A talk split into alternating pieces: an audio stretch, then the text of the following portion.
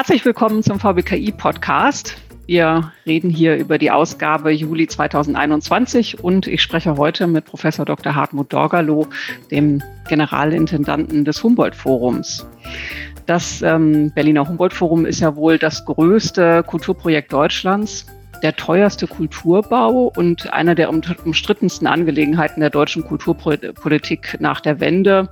Es ist zwölf Jahre lang gebaut worden. Es sind 680 Millionen Euro etwa ausgegeben worden auf der Spreeinsel. Und wir fragen uns, handelt es sich um ein Kulturprojekt der Superlative? Das, dem wollen wir heute auf den Grund gehen. Und ich begrüße Sie sehr herzlich. Mein Name ist Claudia Große-Lege. Ich bin die Geschäftsführerin des VWKI.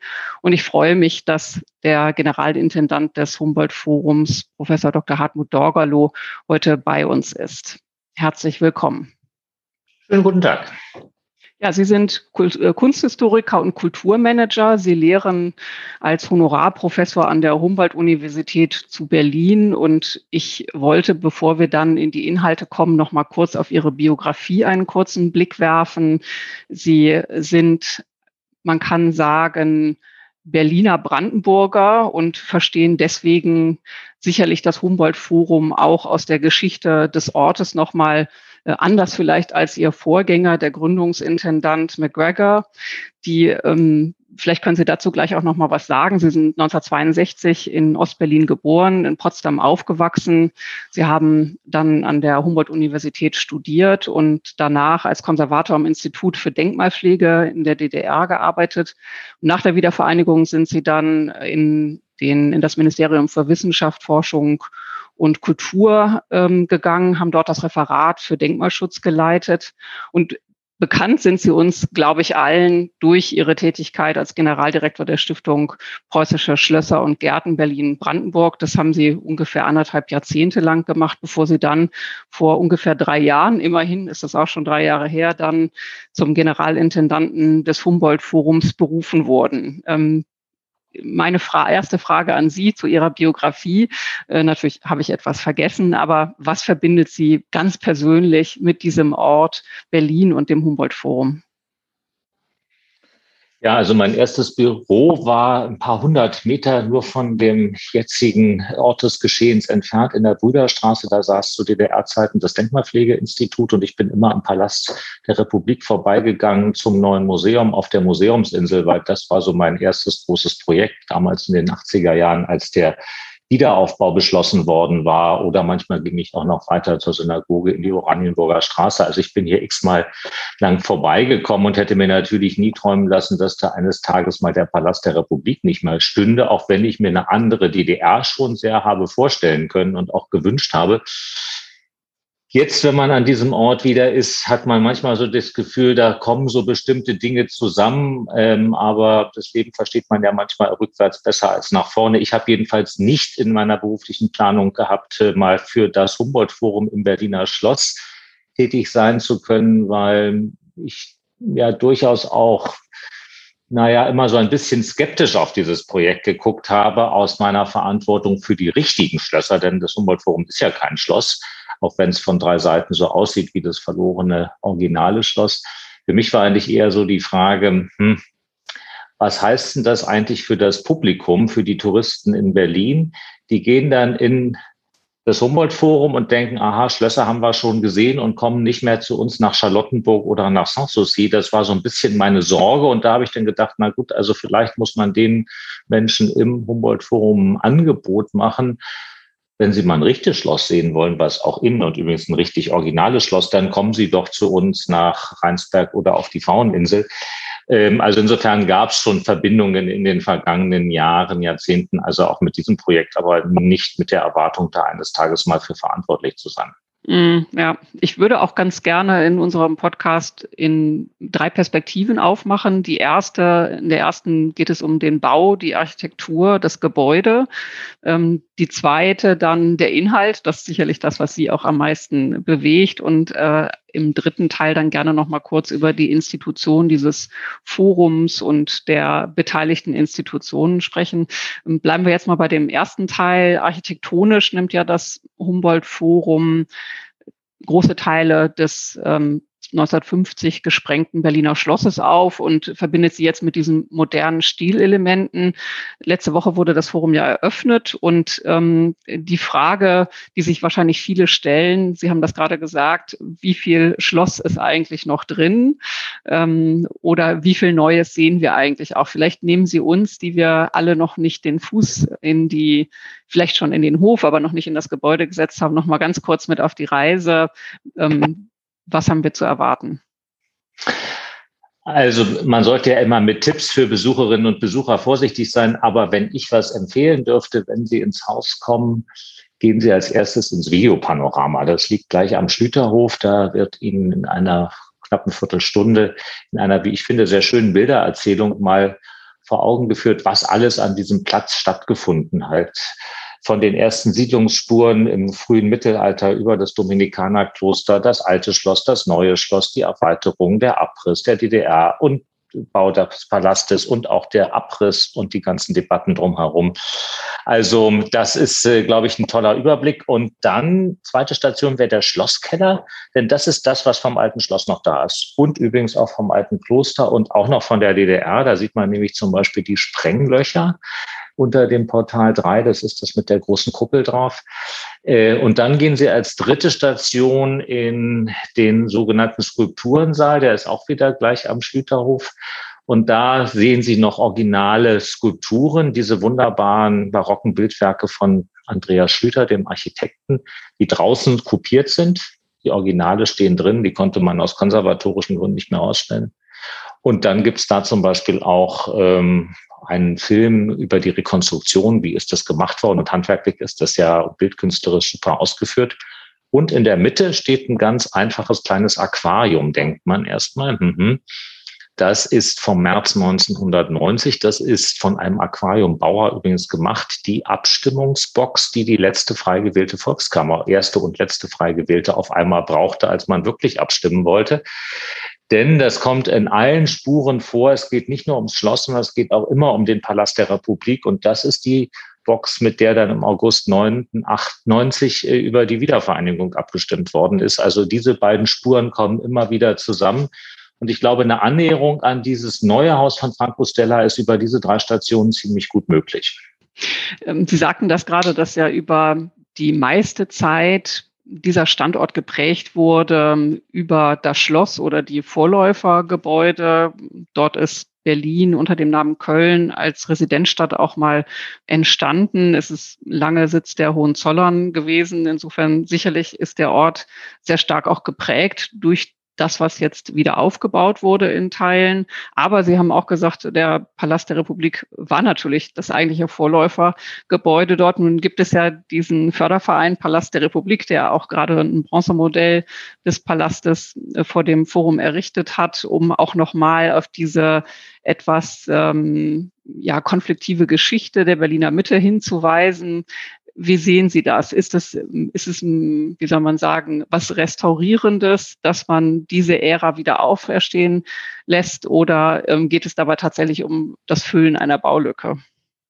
Der Förderverein, der ja vor weit über 20 Jahren, also eigentlich ja 30 Jahren fast, ähm, die Attrappe stand da 1993 und einige der Hörerinnen und Hörer erinnern sich da vielleicht noch dran ähm, das ist schon ziemlich lange her, die haben ja immer sehr stark mit dem städtebaulichen Argument ähm, für Spenden geworben und für den Wiederaufbau. Und äh, wenn man heute im Schlüterhof sitzt, das war ja auch die Idee von Franco Stella, der 2008, auch das ist schon wieder eine Weile her, den Architekturwettbewerb gewonnen hat. Wenn man in diesem Hof sitzt, hat man auch wirklich den Eindruck, das funktioniert als neues Stadtquartier. Das ist wirklich auf einmal in der Mitte der Stadt so eine italienische Piazza, wo man da einfach nachmittags seinen ähm, Aperol Spritz trinkt. Das funktioniert auf jeden Fall. Auch die Wege von Menschen in der Mitte haben sich nochmal anders äh, entwickelt da fährt man heute vielleicht anders zur Arbeit. Und äh, auch die Bezüge zum alten Marstall, das ist ja übrigens der alte Teil, der einzige Teil vom Schloss, der noch steht, wo heute die Musikhochschule Hans Eisler drin ist und die Zentral- und Landesbibliothek oder zum Dom oder zum Lustgarten oder zum Zeughaus. Das funktioniert natürlich auf einmal alles ganz anders.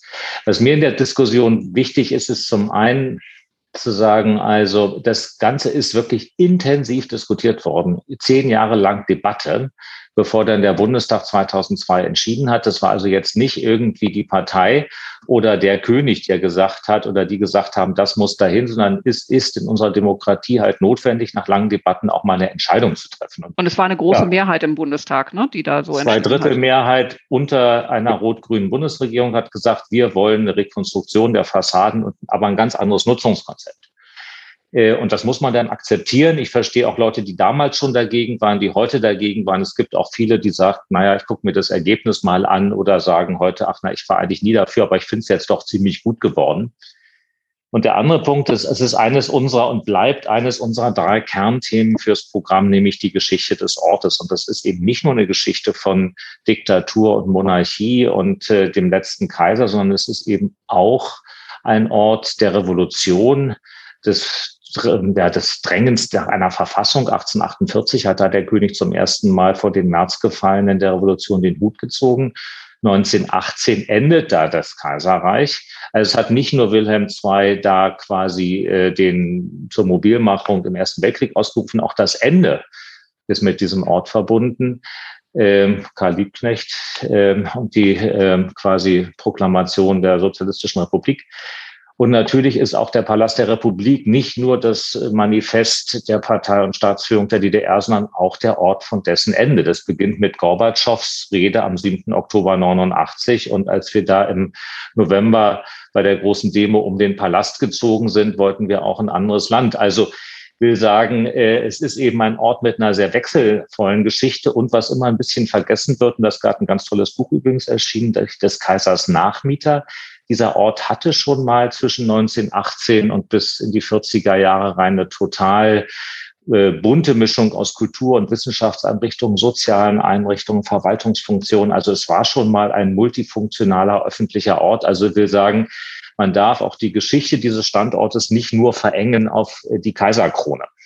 Ich würde, bevor wir zum Inhalt kommen, noch mal kurz über das Geld reden wollen. Statt der geplanten, ich glaube, knapp 600 Millionen Euro waren es, sind es jetzt doch, es ist etwas mehr geworden. Ich hatte 680 Millionen aktuell genannt. Das ist eine Zahl, die ich gefunden hatte. Es ist mehr Geld nötig gewesen. Brauchen Sie noch Spenden? Nehmen Sie noch Spenden an?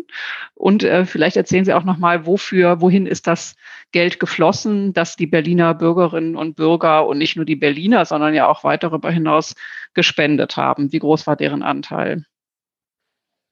Sie haben vorhin in der Anmoderation gesagt, das teuerste deutsche Kulturprojekt. Ich sage dann immer gerne, die Elbphilharmonie hat 866 gekostet. Da ist das Humboldt Forum noch mal 200 Millionen Billard äh, knapp. Also will sagen, mit dem Vergleichen ist das ja sowieso immer so eine Sache und international, also es ist eine Menge Geld. Es ist äh, etwas teurer geworden als ursprünglich veranschlagt. 590 Millionen waren das mal ursprünglich. Jetzt sind wir bei ungefähr 680. Dabei wird es auch bleiben. Ähm, 105 Millionen Euro hat der Förderverein zusammenbekommen und unsere Stiftung äh, in den vergangenen knapp 20 oder über 20 Jahren. Und äh, das ist wirklich eine unglaubliche Leistung. Und das war ja damals auch quasi das Versprechen, der, gerade auch der, der, der sehr aktiven Förderer an der Spitze Wilhelm von Bodin und viele andere, die gesagt haben, wir schaffen das. Und das ist, glaube ich, der größte Betrag, der in Deutschland für ein solches Vorhaben überhaupt zusammengesammelt worden ist. Und davon sind die Fassaden finanziert worden und die sogenannten Optionen. Also dazu gehört zum Beispiel die Kuppel mit dem Kreuz das ja auch nicht unumstritten ist. Dazu gehören aber auch die innen, sogenannten Innenportale. Und es wird noch weiterhin Geld gesammelt, denn es sind noch äh, zwei Dinge zu tun. Das eine ist Portal 4, das ist Richtung Lustgarten. Das ist noch nackt im Rohbau. Das war auch so geplant, weil man gesagt hat, wir gucken mal, wie das mit den Spenden weitergeht, denn auch der Durchgang der Portale ist mit frei, also mit freien Spenden oder mit Spendengeldern finanziert worden. Und wir wollen ja das nicht dem Steuerzahler aufbürden. Und äh, dann fehlen noch ein paar Figuren auf dem Dach, äh, auf der Nord- und auf der Südseite, aber auch auf der Westseite. Also da kommen noch ein paar sogenannte Balustradenfiguren. Also der Förderverein sammelt noch. Das ist jetzt aber nur noch ein, in Anführungsstrichen nur noch ein geringerer oder ähm, siebenstelliger Betrag. Aber da gerne bitte also weiter spenden, wird der Förderverein jetzt sagen. Ähm, ich habe aber bei meiner Eröffnungsrede vergangene Woche auch gesagt, also die Steuerzahlerinnen und Steuerzahler haben den Kern finanziert. Also das ist also über eine halbe Milliarde Steuergeld 680 minus 105. Also wir haben jetzt noch nicht die Schlussrechnungen, aber das, da gibt es ja, wie man weiß, immer noch so ein paar geringfügige Veränderungen, aber dann kriegt man schon mal mit, also auch das Verhältnis von öffentlichem Geld und das haben wir Steuerzahlerinnen und Steuerzahler bezahlt, also konkret der Bund und gibt auch einen Anteil des Landes Berlin äh, für die Außenanlagen und ähnliches. Aber und die Preissteigerung, also für etwas, was 2008 quasi architektonisch entschieden wurde. Wir liegen immer noch unter dem offiziellen Baupreisindex der Bundesregierung. Also es hat im Endeffekt das gekostet, was es damals, was damals veranschlagt war und etwas weniger als die inzwischen eingetretenen allgemeinen Preissteigerungen. Mhm. Was äh, die Verzögerungen angeht, muss man auch klar sagen, also weil das ja auch immer ein Argument ist, hat ein bisschen länger gedauert wegen Problemen in der, äh, in der Haustechnik und äh, das hat uns nochmal ein paar Monate gekostet, aber die Hauptverzögerung war jetzt im Endeffekt Corona und die Folgen auch fürs Bauen. Ich weiß nicht, wer jetzt mal Erfahrung mit Baustellen hat. Also geht momentan nicht so schnell, erinnert mich manchmal ein bisschen an ganz, ganz früher, von wegen keine Kapazitäten und keine Leute und kein Material. Also bauen in diesen Zeiten, erst war es die Hochkonjunktur, jetzt ist es auch noch Corona-bedingt verschärft. Dafür finde ich, ist das eine ganz tolle Leistung, sowohl des, äh, der Bauleute als auch zum Beispiel der Bundesbaudirektion, die ja für unsere Stiftung, wir sind der Bauherr und Eigentümer, da tätig gewesen ist. Hm. Da Sie das Kreuz gerade erwähnten, kurze Frage nochmal. Glauben Sie, dass dieses christliche Zeichen das Richtige ist äh, auf einem Gebäude, das ja nun eigentlich die Welt versammeln will? Unter dieser Aspekt nein. Unter dem Aspekt, wenn man rekonstruiert, dann äh, komme vera, dorve vera. Das ist ja so quasi das, der internationale Standard. Also so wie es gewesen ist, wo es gewesen ist. Das heißt, dann hätte man ja schon viel früher mal diskutieren können, die Inschriften über den Portalen, die Kronen, die Adler. Da ist ja viel preußischer Glanz und Gloria der Hohenzollern dran. Das hat sich jetzt bei dem Kuppelkreuz sehr entzündet und ich kann die Diskussion gut verstehen. Auch der Inschrift aus Sicht der Rekonstruktion ist es ganz konsequent. Wir müssen allerdings ganz klar sagen, so wie die Fassade insgesamt ein Thema ist, ist es natürlich besonders auch die Kuppel und das Kreuz. Und wir haben ja auch ganz klar gesagt, als historische Zitate ja, aber wir müssen in unserer Programmarbeit dezidiert sagen, dass das nicht die Haltung des Humboldt-Forums symbolisiert. Mm, ja. So, jetzt kommen wir endlich zum Inhalt. Das ist ja, so habe ich das verstanden, auch Ihre Hauptaufgabe als Generalintendant. Sie versammeln als Universalmuseum das Ethnologische Museum, das Museum für asiatische Kunst, das Berliner Stadtmuseum und das Humboldt-Labor der Humboldt-Universität. Also eine ganze Menge Inhalt, auch reichlich Institutionen, die sich an einem neuen Ort versammeln.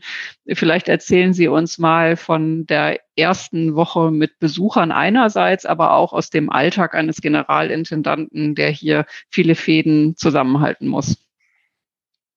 Die Besucherinnen und Besucher sind begeistert, froh, glücklich, offen, neugierig, kritisch, geben viel Feedback, zum Beispiel an das freundliche Servicepersonal oder äh, geben Hinweise, dass sie was nicht gefunden haben, weil die Ausschilderung nicht stimmt. Äh, die sitzen im Hof, die nehmen Angebote sehr, sehr aufmerksam wahr. Also wir nehmen wahr, dass also wer dann da drin ist, also wirklich lange bleibt, viel liest, es sich sehr genau anguckt. Sie streiten auch untereinander, ob die Architektur jetzt schön ist, ob es ihnen gefällt, ob man eine Rolltreppe im Schloss haben darf. Ich sage dann immer, es ist ja kein Schloss.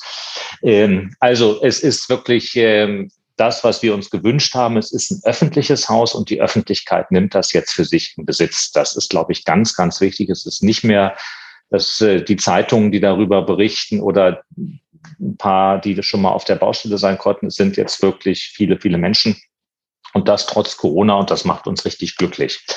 Äh, weil dann kriegen wir jetzt auch die Resonanz, die wir brauchen. Ähm, sag mal nichts gegen äh, Besprechungen in den Zeitungen oder äh, also Reaktionen auf den sozialen Medien. Aber im Endeffekt ist das Publikum entscheidend, äh, ob wir denen ein gutes Angebot machen. Denn wir wollen ein Haus für ganz, ganz viele Menschen sein. Das ist ein ganz wichtiger Punkt. Und wir haben eine komplexe Struktur. Ich ver vergleiche das immer mit, es gibt zwei Beispiele. Das eine ist sowas wie eine Patchwork-Familie, heißt das jetzt bei uns im Deutschen.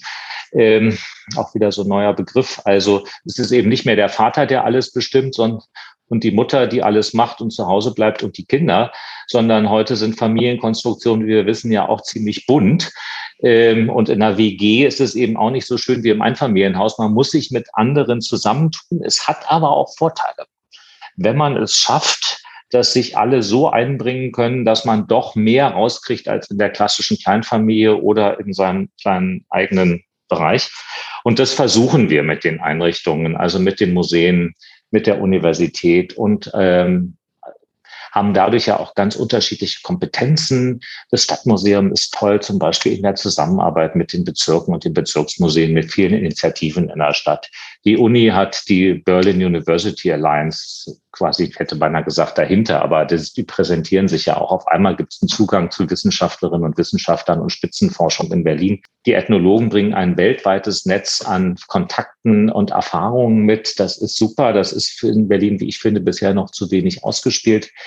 Aber wir müssen auch lernen, wir sind eben nicht alleine wie sonst Uni in der Uni und Stadtmuseum im Stadtmuseum, sondern wir müssen uns ja aufeinander einlassen. Und das ist im Grunde genommen mein Job, dafür zu sorgen, dass für das Publikum ein Programm kommt. Und das ist eben Museum und Ausstellungen, aber es ist genauso das ganze große Thema kulturelle Veranstaltungen wird gerade übrigens aufgebaut durchlüften. Das große Sommerfestival im Schlüterhof beginnt jetzt ab dem 1. Augustwochenende, jeden, jede Woche, Freitag, Samstag, Sonntag, mit ganz unterschiedlichen Programmen. Die Bildungs- und Vermittlungsangebote gehen nach den Schulferien los. Äh, wir haben ja auch schon die Kinderausstellung jetzt am Start, wo gerade also Kinder zwischen drei und zehn, Eltern und Großeltern sehr gern gesehene Gäste sind, will sagen, das ist eben doch ein ziemlich komplexes Unternehmen und es ist so chancenreich, aber eben halt auch äh, anspruchsvoll wie eine WG.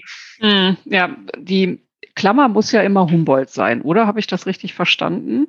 Und ist das damit etwas, was auch ein bisschen rückwärts gewandt ist, um zu zeigen, was wir gesammelt haben oder ähm, wie eine Sammlungsgeschichte äh, sich entwickelt hat? Oder hätte nicht vielleicht der Inhalt dieses Gebäudes so etwas sein müssen, was wir im Futurium finden? Also der Blick nach vorne, die Frage der Innovation, ähm, die Frage, wohin soll sich eigentlich unsere Gesellschaft, die Wissenschaft ähm, entwickeln?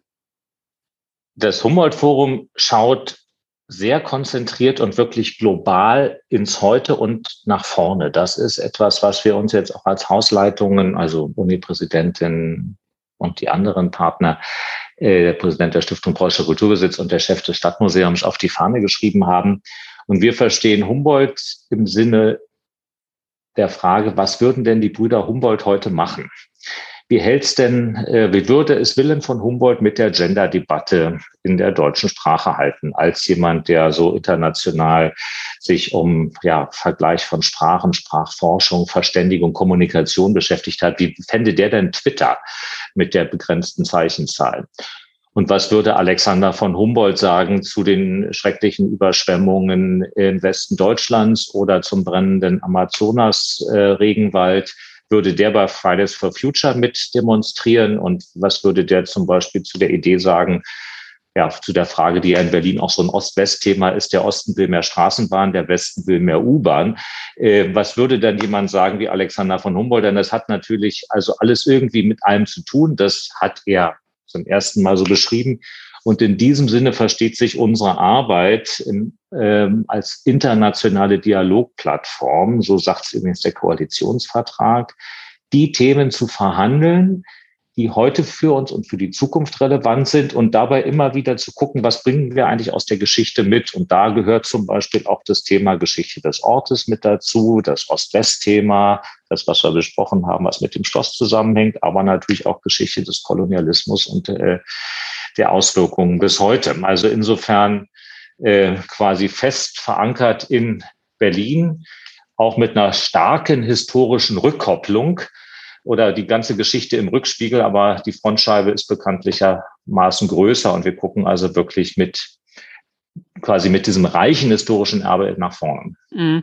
Wenn Sie nach vorne schauen, schlägt, das, schlägt sich das auch in der Kuratierung der Besucherführung und der Präsentation der Objekte ähm, nieder? Welche neuen Wege sind Sie jetzt bei der Präsentation der Objekte oder Dekoratierung von Ausstellungen gegangen? Es ist momentan so, dass ja alle Partner erstmal äh, quasi ihre Wohnung, wenn man so will, oder ihre Bereiche eingerichtet haben und gesagt haben, so das ist das, was wir mitbringen. Die Universität, die Spitzenforschung oder Berlin global mit einer ganz anderen Ansprache. Da gibt es zum Beispiel eine andere Form von Partizipation. Menschen müssen sich entscheiden. Äh, zwischen in einem Dilemma, jeweils wenn sie durch die Türen gehen, weniger Objekte, mehr Themenräume, keine Chronologie. Das ist also ja ganz anderer Anspruch. Ähm, und das sagen die beiden Partner auch sehr stark. Unsere Kinderausstellung ist natürlich anders als die Elfenbeinausstellung oder der Schlosskeller zu sehen.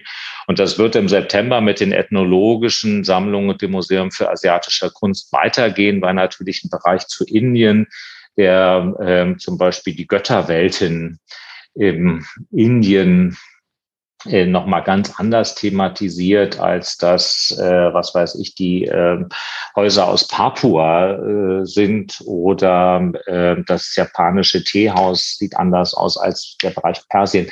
Das hängt von den Exponaten ab, auch von den, von den Szenografien. Und das macht das Humboldt-Forum eben so interessant, dass es auch sehr unterschiedliche Handschriften gibt, unterschiedliche Ansätze, unterschiedliche Zielgruppen.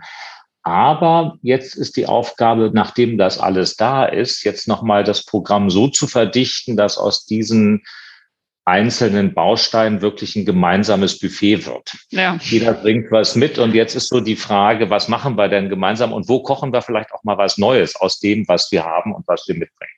Mm, ja wir können diesen Podcast natürlich nicht führen, um ohne auch auf das Thema der kolonialen Vergangenheit in der Sammlung zu schauen, im ähm, Ethnologischen Museum. Ich möchte darüber jetzt gar nicht das berichten, was wir auch alle schon nachgelesen haben.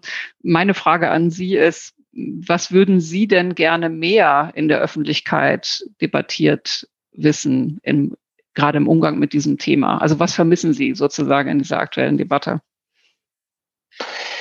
Ich finde es sehr wichtig, dass das Humboldt-Forum ein, eine entscheidende Aufgabe jetzt auch darin vielleicht noch stärker gefunden hat, als man das vor 20 Jahren meinte, nämlich darüber zu diskutieren, wie verhalten wir uns zu der Welt. Ähm, also die globale Dimension ähm, der Herausforderungen, Stichwort Klima, Stichwort Migration, das ist uns, glaube ich, in den letzten 10, 15 Jahren noch mal sehr viel deutlicher geworden. Europa ist ein wichtiges Thema, Deutschland ist ein wichtiges Thema, sozialer Zusammenhalt hier jeweils, aber es geht im Endeffekt um das Zusammenleben in der Welt. Und spätestens nach Corona hat man gekriegt, also, und wenn da mal ein Schiff im Suezkanal stecken bleibt, was hat, dass wir das hier merken, ähm, das ist eben etwas, was jetzt dem Humboldt-Forum nochmal, glaube ich, eine neue Bedeutung zuschreibt, eben wirklich diese globale Perspektive zu diskutieren. Und Kolonialismus war eben lange in Deutschland auch nicht so das Thema. Deutschland war eine Kolonialmacht. Man hat von der kolonialen Ausbeutung der Welt profitiert und das hält ja bis heute an. Und wir müssen eben über so Themen reden wie Zollpolitik der EU oder äh, unser CO2-Abdruck und viele andere Dinge mehr. Und äh, die Sammlungen sind dafür, glaube ich, ein ganz, ganz spannendes Reservoir. Aber das Thema ist nicht erledigt, indem man sagt, ich identifiziere koloniales Raubgut. Das passiert zurzeit, gerade durch Provenienzforschung. Dann wird es zurückgegeben und damit ist das Thema erledigt. Ich glaube, dass Restitution, das ist ja so eine Form, wie die Zukunft aussehen kann, aber eben auch nur eine von Stücken aus den Sammlungen ja immer wieder der Anfang einer neuen Beziehung sein müssen. Äh, wir können diese Geschichte eben nicht erledigen, sondern wir müssen uns damit auseinandersetzen. Und das heißt nicht, dass wir wieder entscheiden, was passiert, sondern dass wir mit Menschen aus den Herkunftsgesellschaften etwas äh, aushandeln, etwas besprechen, zuhören. Und das fehlt mir so ein bisschen in der, in der, gerade auch in der deutschen Debatte, die zum Teil, wie ich finde, manchmal naja, schon ein bisschen oberlehrerhaft daherkommt, so nach dem Motto, wir wissen wieder, was für die Welt gut ist. Ich habe hier in den drei Jahren gelernt, oh, oh, mach mal zum Beispiel deine eigenen Vorstellungen, wie Prozesse zu laufen haben, was Termine angeht, Zeitvorstellungen. Nimm dich mal sehr zurück und alle, die international unterwegs sind in der Wirtschaft, wissen ja, wie wichtig das ist, dass man sich da auch auf sein Gegenüber einlässt. Und das Gleiche gilt für die Museumsarbeit. Mm, ja, also ich fand den Vergleich jetzt gerade sehr gut, dass Sie die aktuellen Krisen genannt haben. Das ist ja immer auch ein, ein Zündstoff oder auch eine Quelle ähm, für eine für eine Debatte, wie wir sie hier in der Sammlung auch dokumentiert sehen zum Teil. Und ähm, gerade wenn man jetzt nochmal so auf die auf Stadtentwicklung schaut, wüsste ich ganz gerne, mit dem Blick auf das Stadtmuseum und äh, dem, was dort, was dort dokumentiert ist und auch der Rolle dieses Baus nun in dem neuen Stadtkern. Was wünschen Sie sich denn ähm, für die Entwicklung der Berlins und ähm, ja, so wie sollte, was ist Ihr aktueller Wunsch eigentlich an die Berliner Stadtentwicklung? Oh, an die ganze Stadtentwicklung. Also ähm, ich finde ja bei aller berechtigten Kritik ähm, an Berlin und an Verwaltung und an Strukturen in Berlin, es ist eben eine nach wie vor, wie ich finde, eine der attraktivsten Städte weltweit. Das merken wir ja auch ähm, und das Humboldt-Forum trägt hoffentlich auch dazu bei. Ich wünsche mir eine ähm, bessere Verteilung von Touristenströmen zum Beispiel, dass nicht alle zukünftig, wenn der Tourismus wieder boomt, zwischen Brandenburger Tor und Alexanderplatz hin und her laufen, sondern vielleicht auch mal entlang der Spree. In beiden Fällen kommen Sie beim Humboldt-Forum nicht vorbei. Das ist, glaube ich, auch so ein Aspekt. Ich wünsche mir, dass äh, wir ein Haus sind, das nicht nur für die Touristen da ist, sondern eben auch für viele Menschen in der Stadt und in der Region. Wir sind ja die ersten drei Jahre eintrittsfrei für die Dauerausstellung, dass man im Grunde genommen auch wenn man mal in Mitte was zu tun hat oder abends irgendwo hier keine Ahnung, was sich mit Freunden am Hackischen Markt treffen will, dass man vorher vielleicht mal auf eine Stunde im Humboldt-Forum vorbeikommt und da nicht nur seinen Besuch hinschickt. Das wäre auch so ein Wunsch. Und was die Stadtentwicklung angeht, ich glaube, dass wir mit der U-Bahn direkt vor der Tür einen ganz wichtigen äh, Zugang jetzt nochmal haben. Also Busse werden hoffentlich nicht mehr so oft kommen, wie das früher der Fall gewesen ist. Äh, auch da haben wir mit dem Senat so unsere Debatten, was wären alternative Busstandorte. Und natürlich bin ich total gespannt, was auf der Seite des Max-Engels-Forums passiert. Also, dass das nicht so bleiben kann, ist ja allen klar. Aber was es da gibt, das ist, glaube ich, genauso eine spannende Frage wie auf der anderen Seite Bauakademie und Freiheits- und Einheitsdenkmal. Also auch im Umfeld gibt es genügend Flächen, wo für Debatten gesorgt ist. Und da bringt sich jetzt das Humboldt-Forum als Nachbar auch gut mit ein. Wir hatten ja vereinbart, dass, oder ich hatte angekündigt, dass wir im dritten Teil nochmal über die Institutionen sprechen. Vielleicht erklären Sie uns nochmal die Konstruktion. Das Forum ist ja, hat ja die die, der Träger ist eine Stiftung, die Stiftung Humboldt Forum im Berliner Schloss und ähm, darunter sind dann ja die Museen beziehungsweise die Universität angesiedelt. Vielleicht erklären Sie uns noch mal kurz die Konstruktion. Die Stiftung Humboldt Forum im Berliner Schloss ist eine privatrechtliche Stiftung, vom Bund gegründet, uns gehört das Grundstück. Wir haben öffentlichen Auftrag, zum Teil öffentlich gewidmet, nicht ganz einfach an den rechtlichen Folgen. Und äh, wir betreiben das Haus und sind für den technischen Betrieb genauso wie für das kulturelle Programm insgesamt verantwortlich. Und es gibt jetzt zwei Situationen. Die eine rechtlich gesehen, die Humboldt-Universität und das Land äh, und das Stadtmuseum haben quasi, ich sag mal, sowas wie eine Art Einliegerwohnung, denn ein Teil des Grundstücks hat Berlin, das Land Berlin, in diese Stiftung eingebracht, um das Gebäude zu errichten. Und im Gegenzug haben sie jetzt Nutzungsrechte. Wir haben einen Dauernutzungsvertrag mit den Partnern abgeschlossen. Mit der Stiftung Preußischer Kulturbesitz, ist ja keine Landeseinrichtung. Ähm, da haben wir eine andere Rechtsform, aber die bringen ihre Objekte aus Dahlem wo sie weiterhin das Depot und den Forschungscampus haben, dann in ähm, das Humboldt-Forum, aber zum Beispiel für die Wechselausstellungen sind wir gemeinsam verantwortlich, also im Endeffekt ich und der Direktor des Ethnologischen Museums. Wie das alles funktioniert, wie das abgerechnet wird und wie wir im Endeffekt ein gemeinsames Besuchererlebnis daraus kreieren, das gucken wir uns mal an. Da sind wir gerade dabei, aber alle sind äh, offen und äh, konstruktiv und finden da immer Lösungen, denn es gibt ja noch ein paar private Visit Berlin ist dabei. Es, es sind drei Gastronomiepächter und auch noch ein Betreiber für die zwei Museumshops. Also gibt noch ein paar mehr im Haus. Es äh, klingt so, als wäre es gar nicht so einfach, die vielen Fäden in einer Hand zusammenzuhalten und äh, statt Schlossherr dann nicht doch nur Hausmeister zu sein. Also ich wünsche da ganz gutes Gelingen und wollte Sie jetzt zum Abschluss gerne nochmal bitten, gewissermaßen auf eine Reise mit uns zu gehen. Wir hatten neulich unser drittes Hauptstadtsymposium und haben uns gefragt, wie wir wohl im Jahre 2037 den Blick zurück, ähm, wie er dann wohl aussehen würde auf das Jahr heute oder auf die Zeit nach Corona gewissermaßen, ähm, 2037, weil das ja das Jahr ist, in dem Berlin 800 Jahre alt äh, wird. Und ähm, meine Frage an Sie, was denken Sie, wie die Kultur sich ähm, wie Ihr Blick aussehen wird 2037, der Blick zurück auf die Entwicklung der Berliner Kultur. Was wünschen Sie sich? Sie hatten gerade schon mal wenigstens den Blick übers Wasser geworfen auf ähm, das Forum, das momentan noch einer Baustelle gleicht. Das ist sozusagen stadtentwicklungspolitisch interessant, aber äh, vielleicht auch noch mal kulturpolitisch. Ich wünsche mir, dass das Humboldt-Forum 2037 vor allen Dingen wegen seines Programms und seines Angebots attraktiv für viele Menschen ist, das äh, weit über Berlin hinaus ausstrahlt, vielleicht sogar Orientierung geben kann, dass man, dass das Haus ein Profil hat, dass man sagt, aha, das typische Humboldt-Forum, sowas machen nur die. Ach, übrigens hast du schon mitgekriegt, wieder so eine komische Idee, aber im Humboldt-Forum musst du dir mal angucken. Also, dass es auch ein Ort ist, der immer wieder für Überraschungen gut ist und ich hoffe, dass wir in einer Stadt leben, wo es weniger rassistische Vorfälle in Fußballstadien gibt.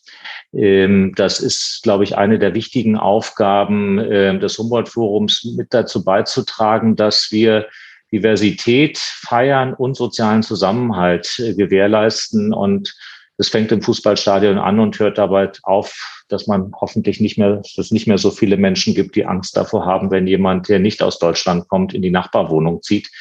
Ich wünsche mir, dass das Humboldt-Forum dazu einen Beitrag leistet und sagt, so wie wir in der gesamten Welt miteinander klarkommen wollen und müssen. Und das hat mehr Chancen als Risiken. So wollen wir das auch in Berlin haben.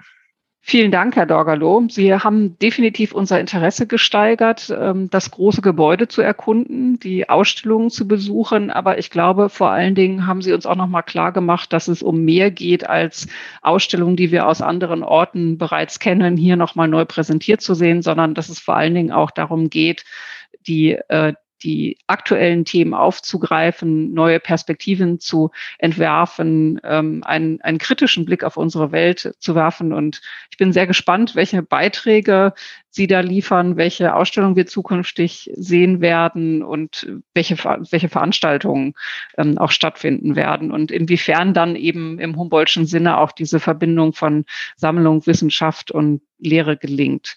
Also vielen, vielen Dank. Herzlichen Dank für das Gespräch. Kommen Sie mal vorbei. Es gibt also immer wieder die Chance, auch ohne vorher gebuchten Zeitslot doch nochmal ins Haus zu kommen.